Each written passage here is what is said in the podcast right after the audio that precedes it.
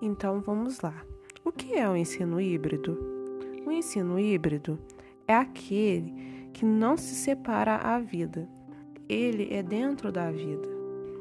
Ou seja, o aluno pode adquirir conhecimento tanto na escola quanto em casa, tanto com o auxílio do professor quanto sozinho.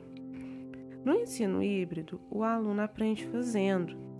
Nele, o professor não é mais o centro das atenções, como no ensino tradicional, onde a última palavra era do professor. Pelo contrário, no ensino híbrido, não há centro das atenções. Todos estão no mesmo patamar.